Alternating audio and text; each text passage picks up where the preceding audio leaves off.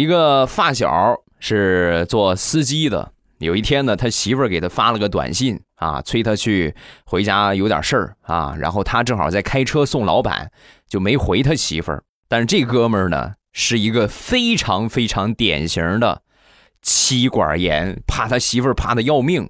但正好在送老板的路上，你肯定不可能回呀，所以呢，开车就略微快了一些。等到了目的地之后啊。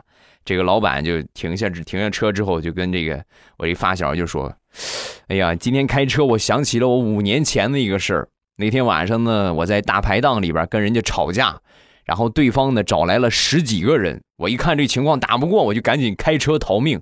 后边两个面包车追着我。说完，我这个发小，哎呦哎呦，老板，那后来后来呢？后来怎么样了？你别管后来怎么样，我想跟你说的是。”当时那么紧急的情况，我他喵的都没开的像你这么快。你想干什么？赶着去作死啊！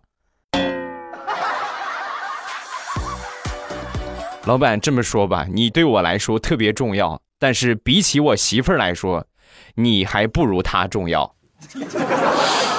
我跪搓衣板那是一宿一宿的跪呀！